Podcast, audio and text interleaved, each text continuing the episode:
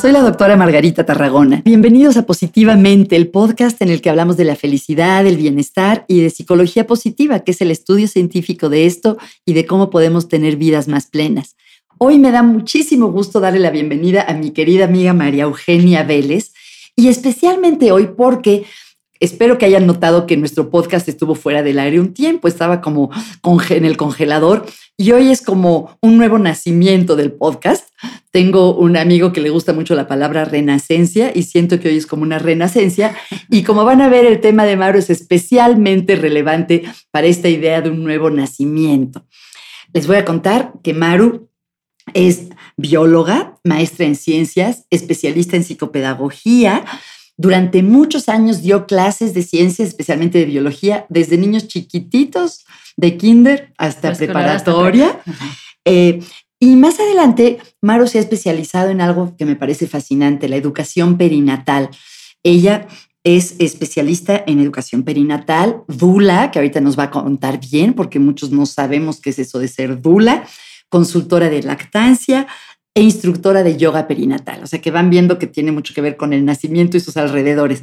Maru, perdona que no te haya dejado hablar todavía. Bienvenida. Muchas gracias. Maru, cuéntanos. Yo te recuerdo, bueno, nos conocemos hace muchos años y desde niña yo me acuerdo que te encantaba la ciencia, la biología, los animales.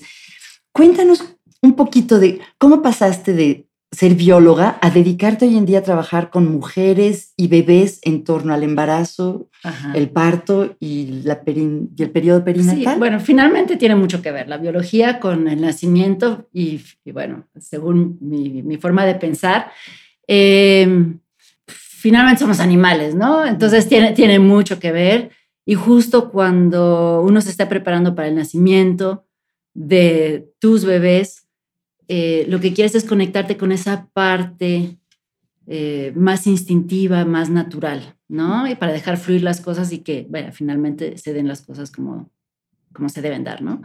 Entonces, yo creo que por ahí está muy relacionado. Y luego, como tú decías, eh, di muchas, muchos años clases, me fascina dar clases y ya un poquito había pasado por todos los niveles, me faltaban los papás, bueno, pues entonces empecé a preparar papás como para el nacimiento de sus bebés, ¿no? Entonces, este, sí, sí que tiene mucho que ver. Qué bonito, creo que hay mucha sabiduría en esto que estás diciendo, que para muchas mujeres, y me incluyo, parte del proceso del embarazo y el nacimiento y la lactancia tiene que ver con reconocer y en cierta forma rendirnos a esa parte tan primaria nuestra, ¿no? Maru, a ver, explícanos, porque yo no sabía casi y gracias a ti he conocido, ¿qué quiere decir ser dula? Dula realmente ser, se supone que significa servir, mujer que sirve a mujer, ¿no? ¿De, dónde viene la palabra? Viene, creo que desde, desde Grecia, desde, eh, sí, por ahí. Por cierto, se escribe doula. Doula. y realmente es eso, ese es nuestro papel como apoyar a la mujer durante el proceso del parto y hacer todo lo posible para que se sienta cómoda, se sienta este, entendida, apoyada, ¿no? Entonces, ese es el papel. ¿Qué diferencia hay entre una dula y una enfermera obstétrica, o el propio médico o la doctora que o atiende el parto? o partera, buen punto, partera, tal vez sería lo más que más se puede confundir pues tanto el médico como la partera, como la eh, enfermera, etcétera, sí meten mano, ¿no?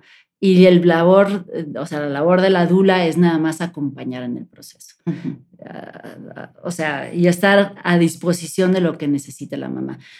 Y ahí, bueno, ahí hay corrientes, hay gente que opina que con una dula únicamente se puede parir, hay gente que dice, no, pues que esté el doctor, que esté el médico, el ginecobstetra y que esté la dula o que esté, pero bueno, ahí hay muchas variedades, ¿no? Pero supuestamente la labor de la dula actualmente es apoyar a la madre, pero este, no meter mano, no estamos capacitadas o no debemos ni de hacer tactos vaginales, ni de meter sueros, ni nada, ¿no? Uno las manitas para atrás, casi, y, este, y dejar que las cosas fluyan. ¿no? Oye, ¿y por qué este interés en el acompañamiento? Hay gente que podría decir, no, pues yo no quiero que nadie me acompañe, es algo muy privado. ¿Por qué es importante este apoyo? Bueno, ahí sí es algo muy personal, ¿no? Sí, estoy de acuerdo que hay gente que no, pero el tener a alguien que te esté apoyando tanto físicamente, porque sí, en el sentido estricto sí metemos mano. ¿Cómo que, cómo que Ayudamos con masajes, ayudamos a lo mejor nada más con un agarre de manos o un, ¿no? Eso es muy importante a la hora de una, una digamos, crisis o una situación tan intensa como es un parto, ¿no? Entonces, no metemos mucha mano, pero sí estamos para apoyar en todo, ¿no? Tanto psicológicamente como este, físicamente, en el sentido de apoyar, a lo mejor nada más cargar a la mamá o, o sugerir diferentes posturas. este, eso es muy importante. Entonces, estoy de acuerdo que para ciertas personas es algo como muy, eh, muy personal, se meten muy en ellas las mamás pero aún así da como mucha tranquilidad que haya alguien que esté por ahí, que pueda apoyar en una, cuando se necesite, o simplemente que esté por ahí y que esté apoyando, ¿no?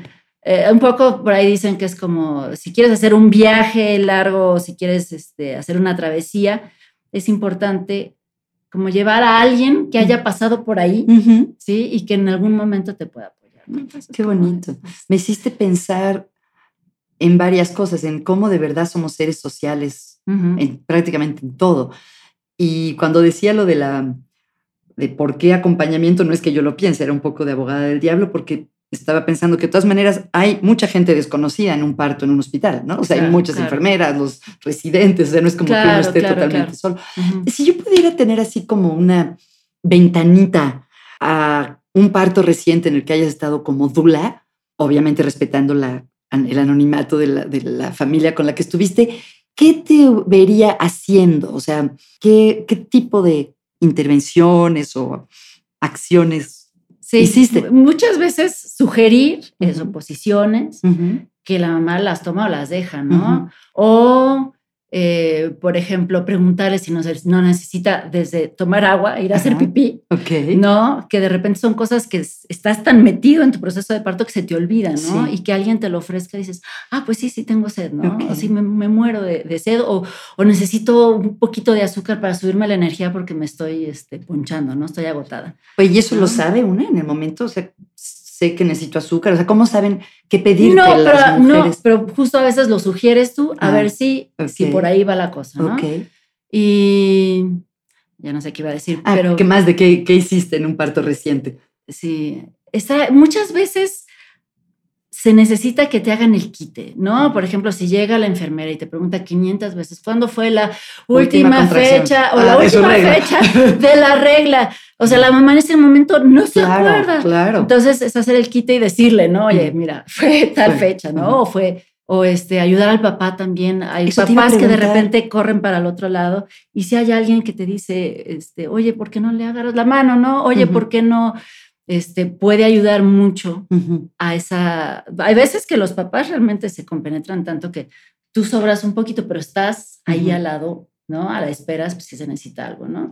O hay veces que el papá no se le ocurre nada y así como que, oye, ¿por qué no le dices esto? ¿O por qué no este, le presionas aquí a ver si le ayuda? ¿No? Entonces, es, interesante. Y, cada pareja funciona diferente, ¿no? Entonces, este... Qué bonito. Y hay evidencia, a mí me parece haber leído que sí, pero tú la conoces mucho mejor que yo.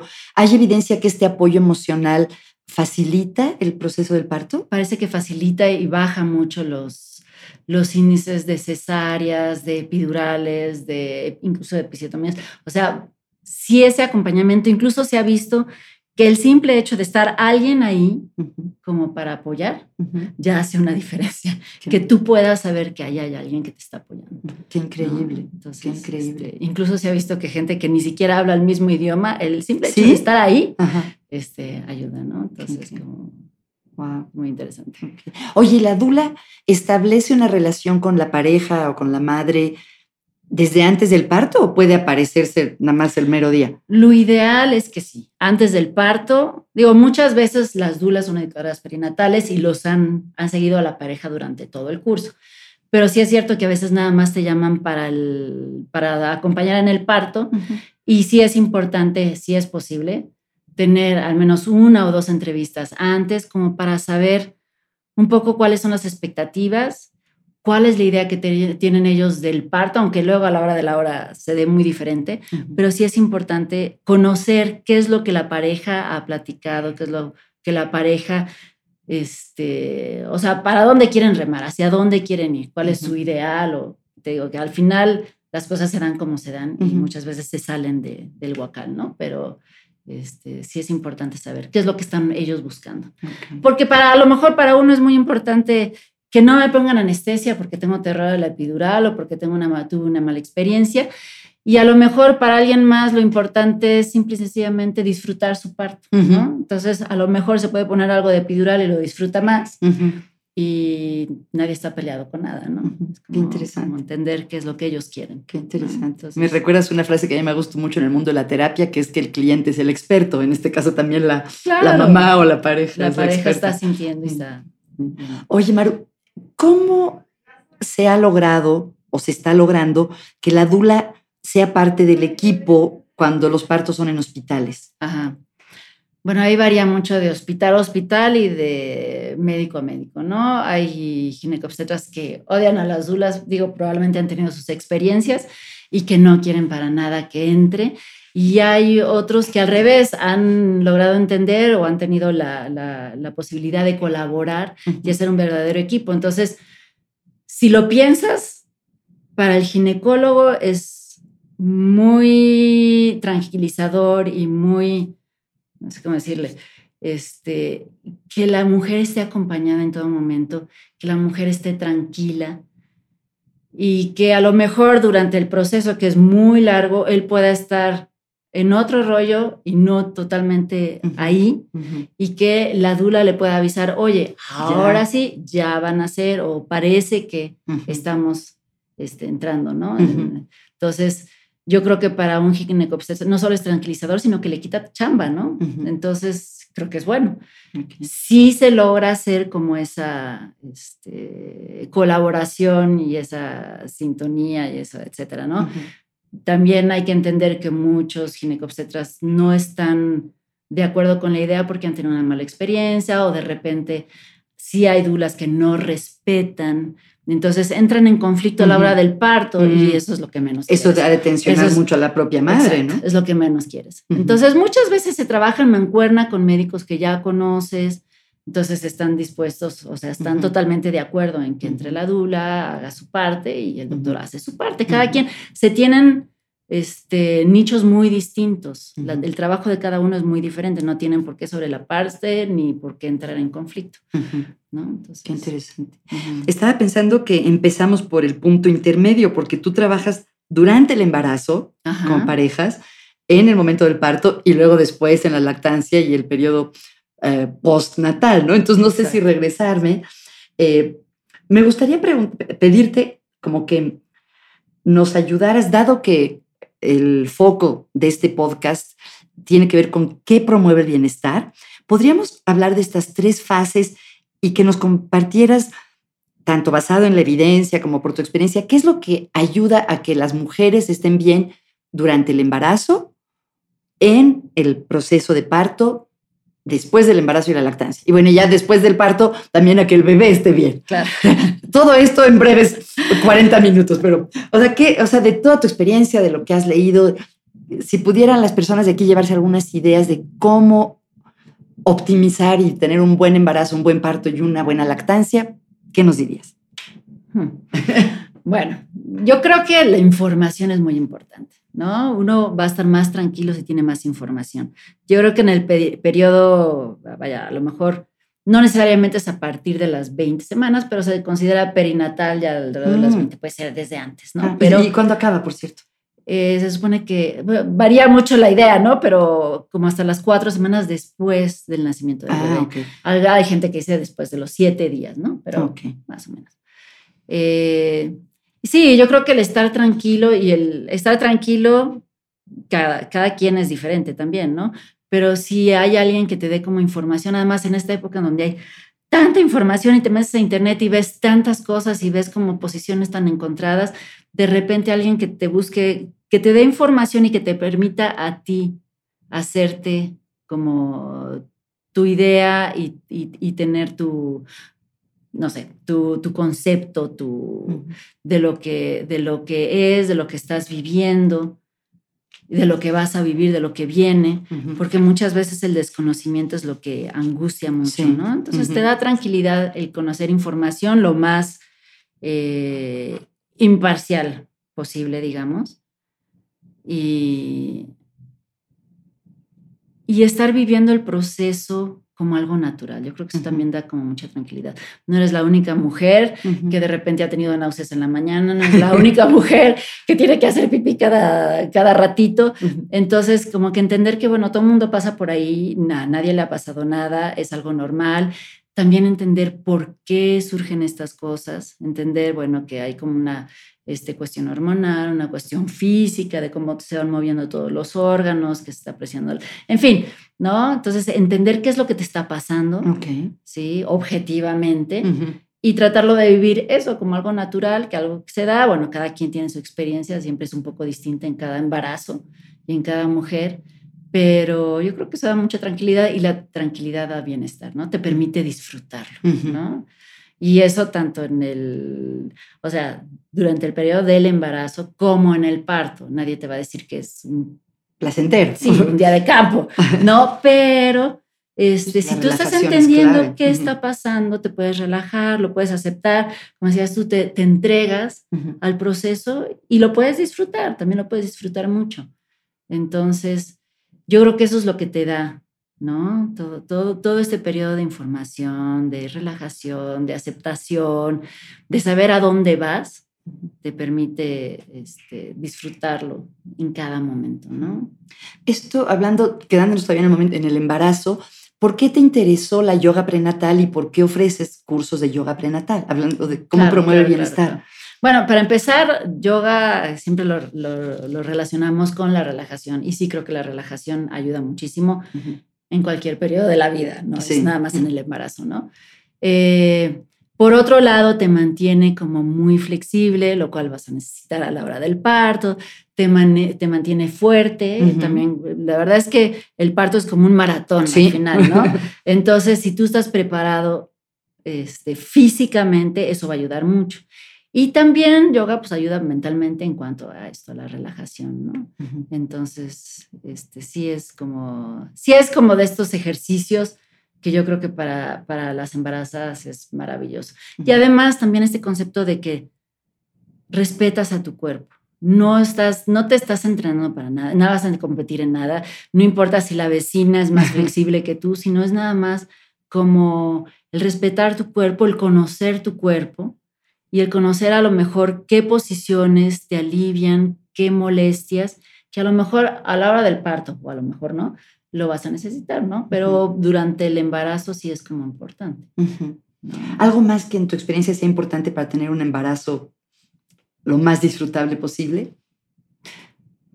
Bueno, ahora podría decir que a lo mejor la pareja puede ser importante, pero ahora muchas mujeres deciden este, tener a sus hijos sin pareja, muy respetable, pero a lo mejor tener a alguien de confianza con quien puedas compartir ciertas cosas, con, que, con quien puedas, este, pues eso, como compartir lo bueno, lo malo, las dudas, las preocupaciones, creo que sí es como muy importante.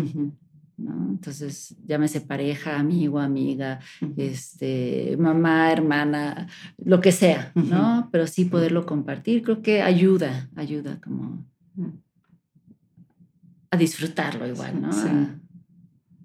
Pues, me, me hiciste pensar que uno de los hallazgos más importantes de la psicología positiva es que las relaciones con las otras personas son fundamentales para la felicidad, ¿no? Y oírte esto me hace pensar pues, que sí, en el embarazo como en todas las otras etapas de la vida. Sí, sí, Oye, y para el parto, entiendo perfecto que todas, cada mujer es diferente, ¿no? Pero digamos que si fueras el hada madrina de las parturientas y pudieras, tuvieras una marita mágica para crear las condiciones ideales para un buen parto, Ajá todo, desde arquitectónicamente hasta emocionalmente, psicológicamente, relacionalmente, todo. Si, tú pudieras crear las condiciones, no la experiencia, porque esa no depende de nosotros, pero las condiciones que favorecen una, una buena experiencia de, parto, ¿cuáles serían?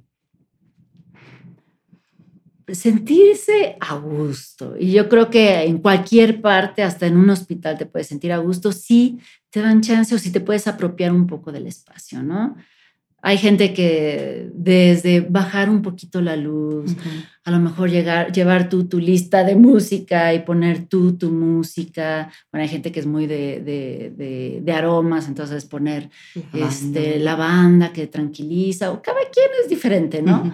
O hay gente que simplemente tener intimidad y decir, bueno, es que quiero estar nada más con mi pareja o quiero estar nada más yo en mí misma y tener, bueno, las posibilidades de contactar a otra gente, pero poderme apropiar, ¿no? Del momento, del lugar y tener intimidad. Yo creo que es como muy importante. ¿no? y no importa tanto, digamos, si es un cuarto hospital muy bonito o si es, o, si es este, tu casa o... Sí, eh, también por eso mucha gente defiende mucho lo del el, parto en casa, ¿no? Porque al final es tu lugar, tienes tus cosas, este, te sientes muy a gusto, puedes prepararte un té si quieres. Bueno, claro, eso no te lo puede dar un hospital, pero sí puedes apropiarte, sí puedes, es una cosa por otra, ¿no? Entonces, eh, sí creo que, hombre, a menos que esté estartalado el hospital y esté este, sucio, en fin, eh, creo que cualquier lugar que esté limpio y que cubra, cubra como las, las, este, las necesidades básicas de higiene, de, en fin, eh, se puede prestar si tú también estás dispuesto a, a, acomodarlo, ¿no? Yo sé que hay veces que llegan ya como rayando y no hay chance. Al final, en ese momento estás tan metido en ti que, no, ni, te fijas, ni te fijas, ni te importa. Entonces, un aspecto es sentirse a gusto. ¿Qué más? ¿Qué más puede contribuir a tener un buen parto? Haber platicado muchas cosas a lo mejor con tu ginecólogo, ¿no? O con tu neonatólogo o pediatra, que no te lleves sorpresas mm. a la hora de la hora, ¿no? Entonces, eh, si a ti te preocupa algo del proceso o del hospital o de lo que sea, que tú lo puedas hablar antes, que lo puedas abrir antes, igual para no llevarte sorpresas a la hora de la hora, ¿no?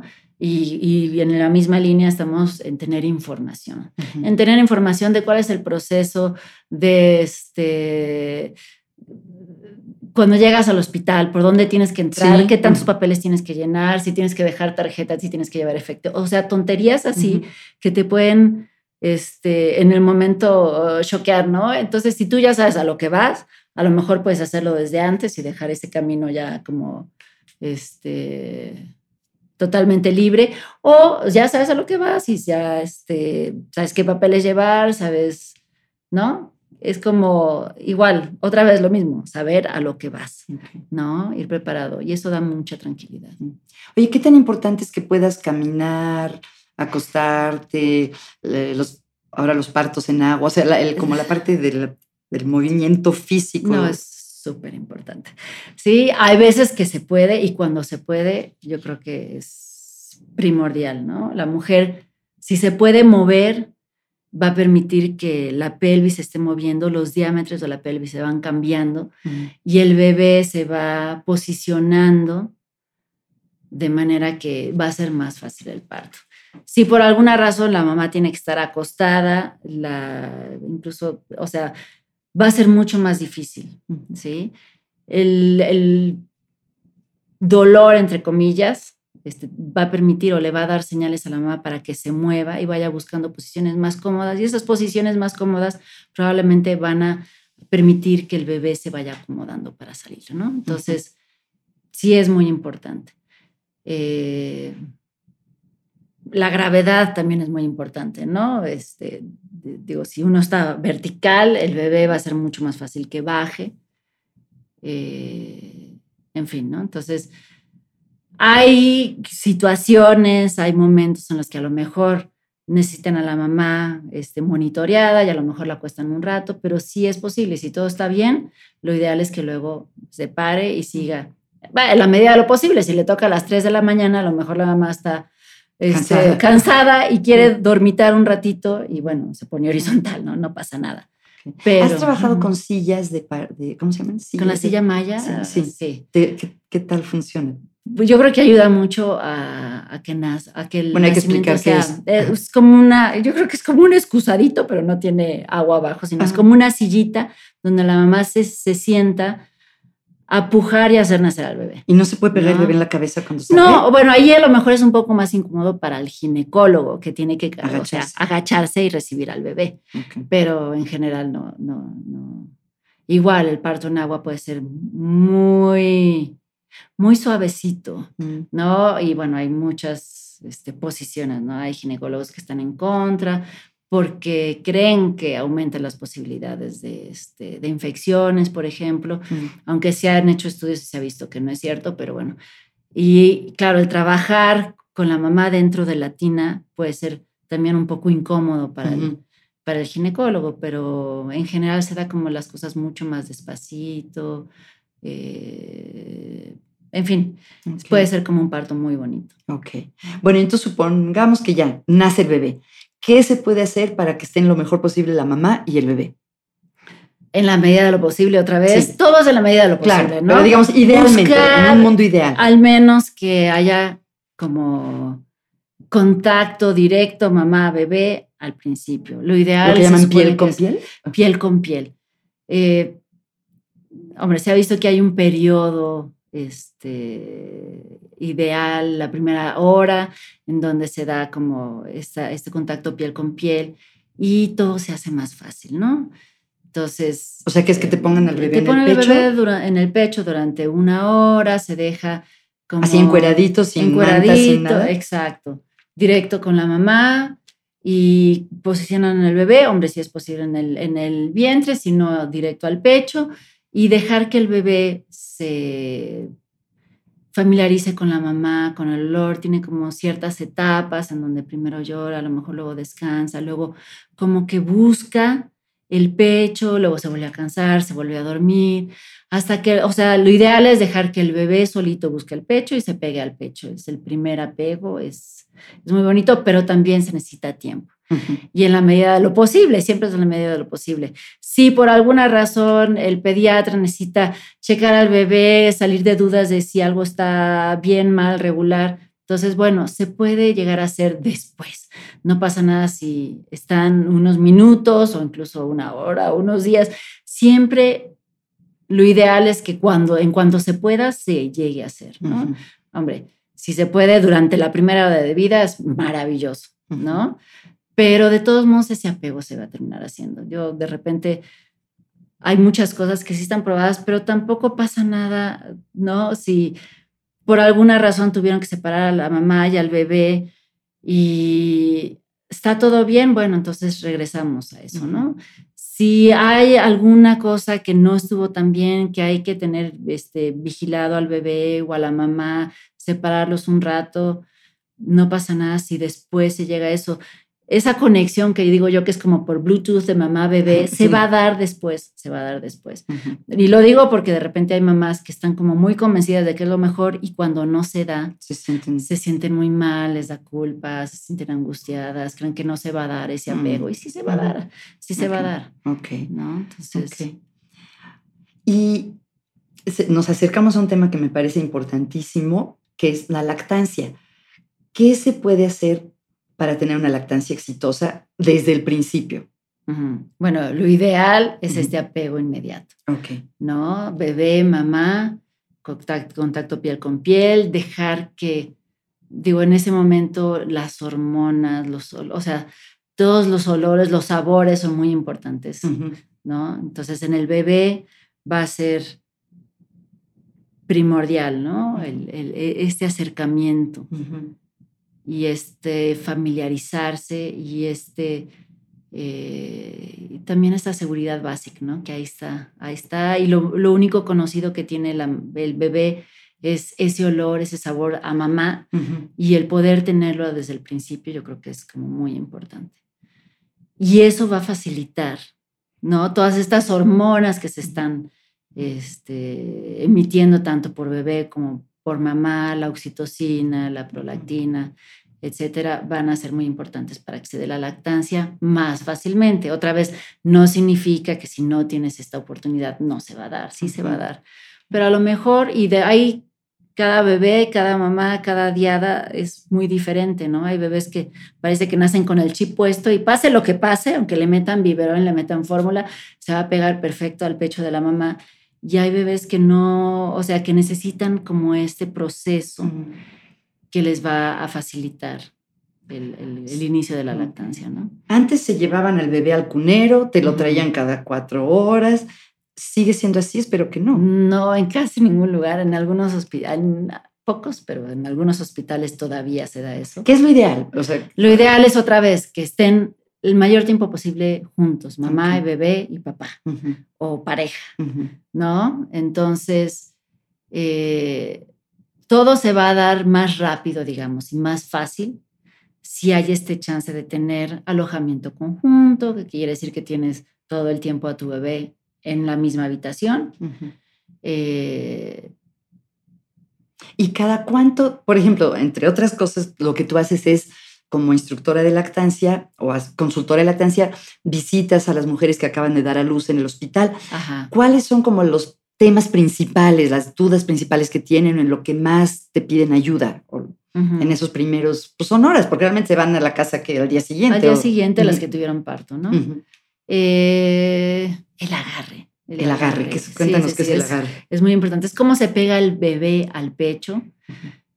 Y si lo hace, entre comillas, bien, no va a lastimar a la mamá y entonces todo va a fluir mucho más fácil. ¿Cómo es el agarre? El agarre bien, digamos, es cuando el bebé abre bien la boca, tiene bien vertidos los labios, eh, abarca no puro pezón, sino desde la areola, y entonces va a fluir mucho más fácil, o sea, le va a salir más al bebé, va a tener que hacer menos esfuerzo, y para la mamá va a ser mm, debe ser casi placentero, ¿no? O sea, al principio a lo mejor el primer jalón puede molestar, pero luego se debe volver totalmente cómodo. Entonces, si eso se da, permite que la mamá se relaje, que el bebé se relaje. Bueno, aparte se secreta oxitocina, ¿no? Oxitocina, y entonces la oxitocina no solo va este, a presionar y a comprimir el útero, digamos, para que regrese a su tamaño, sino que también los conductos lactíferos se presionan, se compresionan, entonces eso permite que salga la leche, entonces al fluir la leche, todo,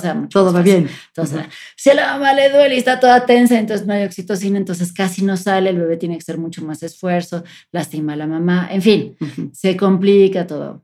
Y hay cosas que, lo que pasa es que antes había muchas mujeres alrededor y muchas mujeres que habían lactado o estaban lactando y entonces esa transmisión, ¿no? Y probablemente habías visto toda tu vida a tu hermana, a tu mamá, a tu tía estar lactando y esas cosas se aprenden, ¿no? Es como, ¿no? Y ahora, desgraciadamente, es algo a lo que se está regresando y la OMS está regresando para que se regrese, pero hubo como un, un periodo en el que muchas mamás llegaba el bebé, este, las inyectaban, se cortaba la leche y fórmula directo, ¿no? Entonces nunca había este, lactancia. Entonces, ahora cuando esas mamás tienen bebés, es así como que ahora cómo se le hace y ni siquiera tienen una mamá que les pueda decir, ah, pues mira, yo le hice así contigo porque no hubo. Oye, Maru, yo doy por hecho que la mayoría de la gente que nos oye ya lo sabe, pero nada más para recordarnos por qué es importante la lactancia, qué ventajas tiene para la salud del bebé e incluso de la madre. Bueno, hay muchas ventajas, tanto para el bebé, las del bebé creo que son como más conocidas, es este, bueno, el alimento ideal para el bebé. Cada especie tiene su, su tipo, de, cada especie de mamífero tiene una leche diferente, este, de acuerdo a las necesidades de sus, crías, ¿no? Entonces, el bebé de el ternero, el becerrito, digamos, este, necesita una leche con unas proteínas grandotas porque tiene que llegar al tamaño adulto pues mucho más rápido que un bebé humano, ¿no? Entonces la, leche, la proteína de la leche de las mamás humanas es mucho más pequeñita, es más digerible para nuestros bebés que lo que es la leche de vaca, ¿no? Eso por un lado. Entonces, específica para la especie.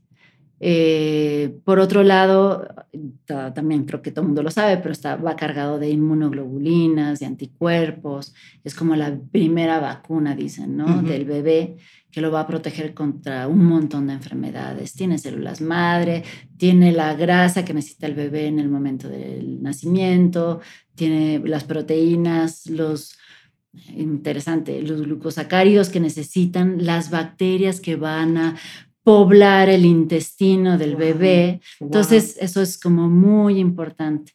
Y aparte es una leche que es fabricada específicamente para tu bebé. O sea, la señora de al lado, en el mismo hospital, el mismo día, no está produciendo exactamente la misma leche o el calostro que tú estás produciendo. Va a ser específico para tu bebé. Entonces, es como muy interesante. Y eso va a evitar a, corto, mediano y largo plazo un montón de enfermedades, este, desde gastrointestinales, de, este, de oídos, de vías respiratorias, de, en el bebé, ¿no?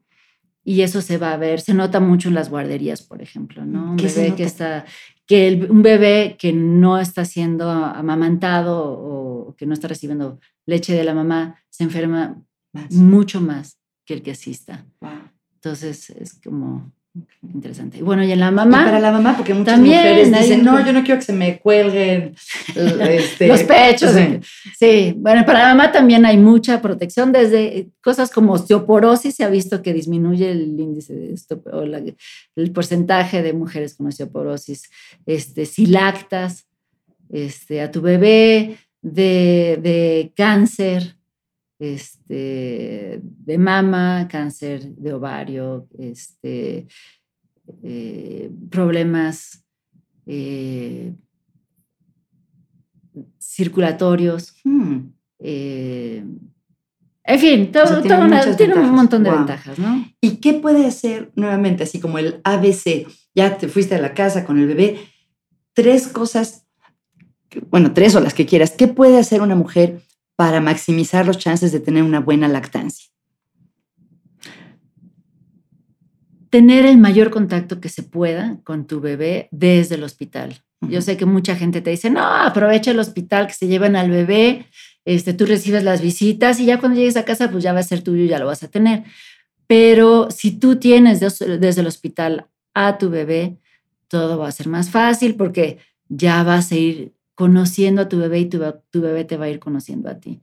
Entonces, la llegada a la casa, que es una nueva adaptación, un nuevo cambio, otra vez se hace más fácil si has tenido este contacto durante el periodo que estuviste en el hospital, ¿no? Vigilar el agarre, sin duda. Eh, es muy importante que la mujer esté cómoda y además el bebé va también a estar más cómodo y va a comer mucho más fácil si este, esto se da, ¿no? Que, que, se logre ese buen agarre. Y por otro lado, el apoyo. El apoyo es muy, especial, muy, muy importante y muy especial. Otra vez, si tienes pareja, el apoyo de tu pareja o de la gente cercana, que te puedan dar chance de dedicarte tú a tu bebé, a lo mejor, de, eh, de tener este espacio íntimo en el que tú puedas relajarte y desconectarte y estar con tu bebé no siempre se puede hacer, no sé, pero que haya como momentos en los que se pueda dar y eso va a hacer que todo se dé más fácil, ¿no? Que yo, yo, me creo que a mí me sirvió aprender distintas posiciones, no siempre ponerlo igual al bebé. Este, eso ayuda mucho, ayuda mucho, sobre todo si eres mamá primeriza. Durante el último periodo del embarazo, parte de los conductos lactíferos se forman, algunos quedan como este, un poco presionados, en fin, el cambiar de posición permite que el bebé extraiga de diferentes zonas, ¿sí? Y a, veces si hay algún conducto que está un poco tapado, se destape. También sirve un poquito si no estás haciendo perfecto el agarre y hubo una posición en la que te lastimó el bebé. Cambiar. De repente cambias de posiciones como los zapatos. De repente traes un zapato, te hizo apoya este zapato te vas a cambiar de zapato, no te va a quitar la ampolla, pero la fricción va a ser en otra zona y entonces eso puede ayudar. Y luego, algo chistoso es que el bebé donde él apoya el mentón es donde jala más fuerte porque la, el maxilar inferior es el que se mueve. Entonces, si tienes de repente tapado un conducto en la parte de atrás o debajo de la axila, si tú te colocas al bebé así, que ponga el mentón en esa parte, justo va a ayudar a que esa zona se libere, digamos. Y entonces, bueno, son como muchas cosas. Este, Oye, la, la frecuencia, Maru, em, tú sabes muchísimo, obviamente tú sabes de eso. A mí me asombra ver que algunas mujeres dicen, no, pero quiere mamar cada dos horas, es que no tengo leche, no tengo suficiente leche. Y tengo entendido cuando son muy chiquitos es normal que sea muy frecuente. Es normal. ¿cuándo, preocuparse de si una tiene leche y cuándo no preocuparse? Hmm. Mira, hay bebés y es más el bebé y también este, varía un poco la anatomía de los pechos, entonces hay bebés que son de cada dos horas y hay bebés que son de cada cuatro horas. ¿Desde el principio? Desde el principio. Wow. Entonces, este, es como un poco entender y escuchar a tu bebé. Ya hay que ver muchas cosas, ¿no? Pero generalmente una mamá que tuvo un embarazo normal y que llegó a término va a tener desde que nace el bebé calostro y luego leche. Hay veces que las mamás no se dan cuenta. Hay mamás que sí, desde días antes del parto, este, están chorreando este, y dicen, ah, pues sí, sí tengo. Y hay mamás que al revés se preocupan cuando ya nació el bebé y no se ven chorreando y dicen, es que no tengo. Y entonces de repente es así como que voy a matar de hambre a mi bebé, mejor que le den fórmula. En principio, si tienen, hay veces que es verdaderamente gotitas de calostro lo que toma el bebé y eso es suficiente para que le suba la glucosa y el bebé esté bien. A lo mejor va a ser seguidito. Por eso se dice que al principio debería de ser libre, libre de demanda. Aunque hay ginecólogos que te escriben en la receta, ¿no? No, libre de, no, te dicen libre demanda cada cuatro horas o libre demanda cada tres horas. Dices, eso es libre demanda. Bueno, ¿qué es libre demanda? Por si alguien no sabe. libre demanda no es tener al bebé 24 horas tampoco, pero sí es tratar de entender las señales de hambre y ofrecerle cuando parece que el bebé tiene hambre. ¿no? O sea, no necesariamente esperar las cuatro horas. Exacto. Oye, no te quiero poner una posición incómoda, pero en tu experiencia, ¿qué tan sensibilizados o qué tan apoyadores son los pediatras en la Ciudad de México, que es donde estamos, eh, para la lactancia? Varía muchísimo. Sí, ¿verdad? No se puede decir. varía muchísimo. Hay unos que son súper pro lactancia, pero hay otros que es como muy pro lactancia, entre comillas, pero este, es como, pero vamos a meterle un, complemento de, de, fórmula por si acaso, ¿no? Entonces... ¿Y ese por si acaso le puede dar al traste a la lactancia. no, o sea, no es inocuo, no es neutral no, no está en neutral. Entonces yo diría un poco a las más, bueno, que ellas sepan a lo que van. Nadie está peleado con la fórmula, sí creo que salva vidas, sí creo, y es un poco buscar el lugar donde uno está cómodo. Tampoco tiene sentido este, de verdad pasar seis meses porque es lo indicado y entonces voy a sufrir, exacto, voy a sufrir durante seis meses, le voy a dar de malas a mi bebé, todo va a ser angustia, todo va a ser sufrimiento, este, voy a chorrear sangre, este, en fin, no tiene sentido. El chiste es como que buscar más o menos lo que, o sea, saber lo que uno quiere y tratar de ir hacia allá. Hay veces que se da fácil, hay veces que cuesta un poco y vale la pena y hay veces que es como tan estresante y tan que a lo mejor ya este momento de relajación y de conexión con el bebé no se da. Y ahí sí se pregunta uno, bueno, a lo mejor se puede buscar un camino de en medio, ¿no? Y sí, a lo mejor complementar o sí, a lo mejor buscar otras opciones para que sea eso otra vez disfrutable y que sea parte del bienestar, ¿no? Porque si no, se, se hace como una lucha y una muy, muy difícil que, que sí se pregunta uno, bueno, vale la pena, ¿no? ¿Cómo le pueden hacer? Yo tuve la gran suerte de poder tomarme tiempo con cada uno de mis hijos y muchas me pregunto, ¿cómo le hacen las mujeres que tienen que volver a trabajar muy pronto?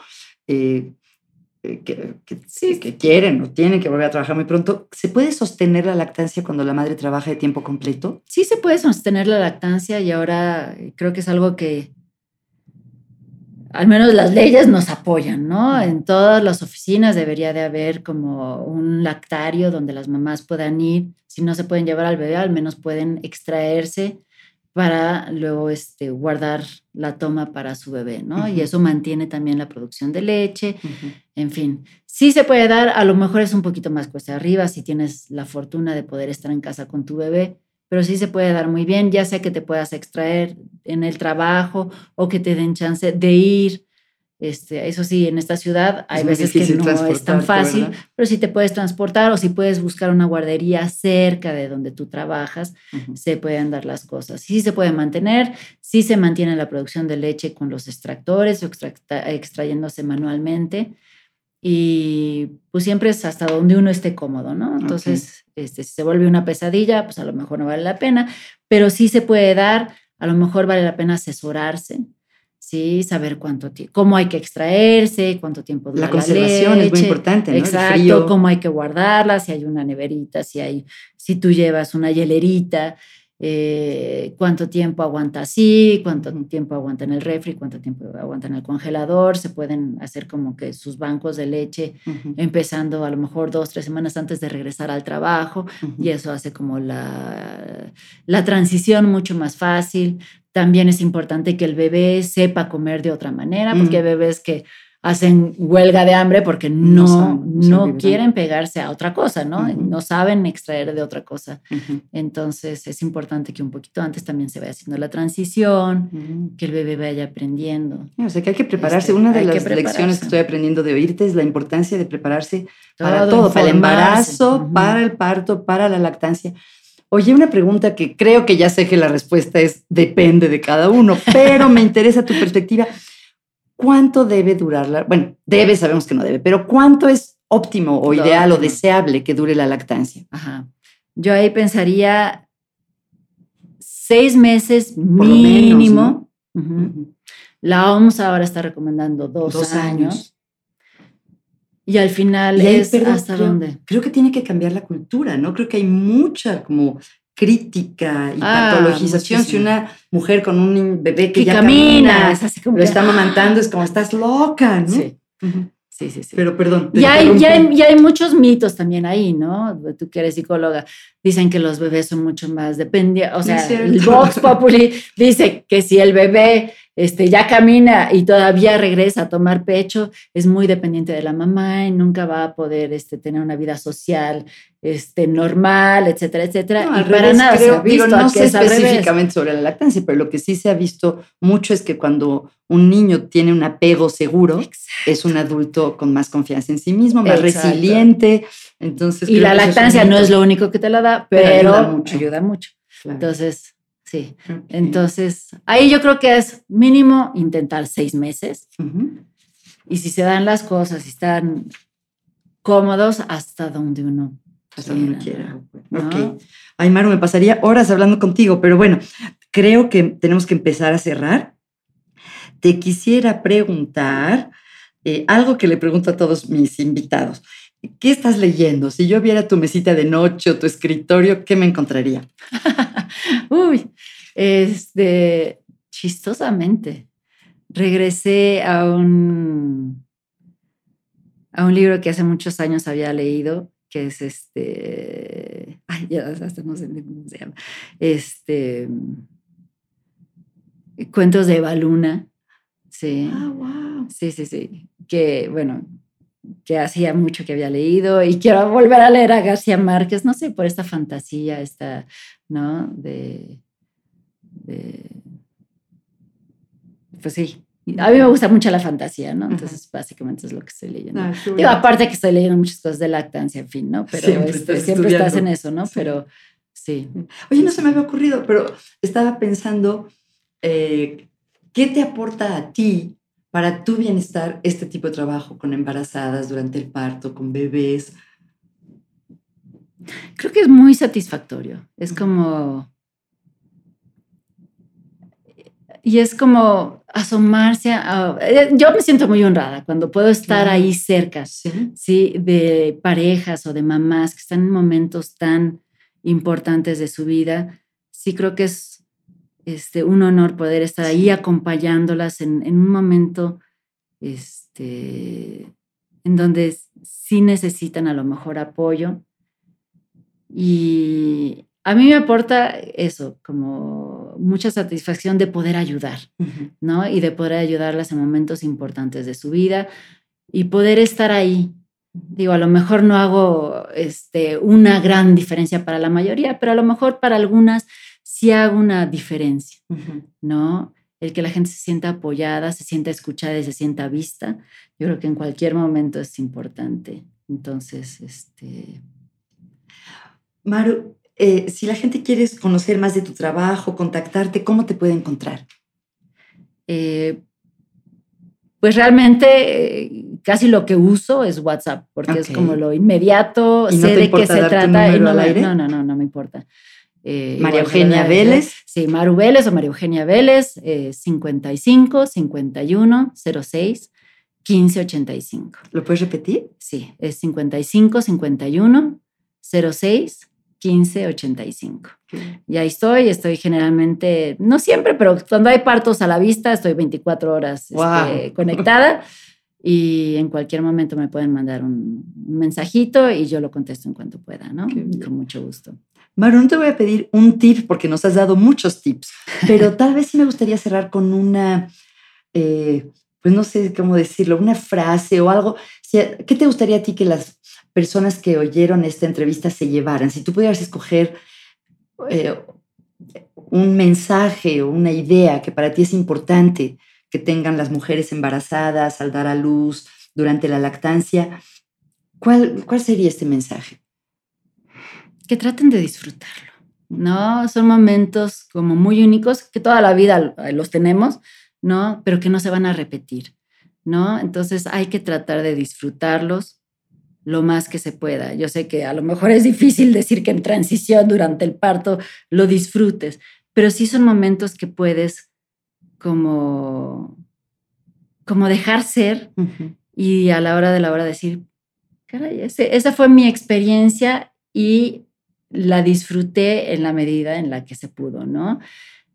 Cada, cada, cada, cada momento va a ser diferente, cada embarazo, parto, este, posparto, lactancia va a ser diferente, va a ser muy única y hay que tratar de, de ese- esos momentitos en los que se pueden disfrutar hacerlo.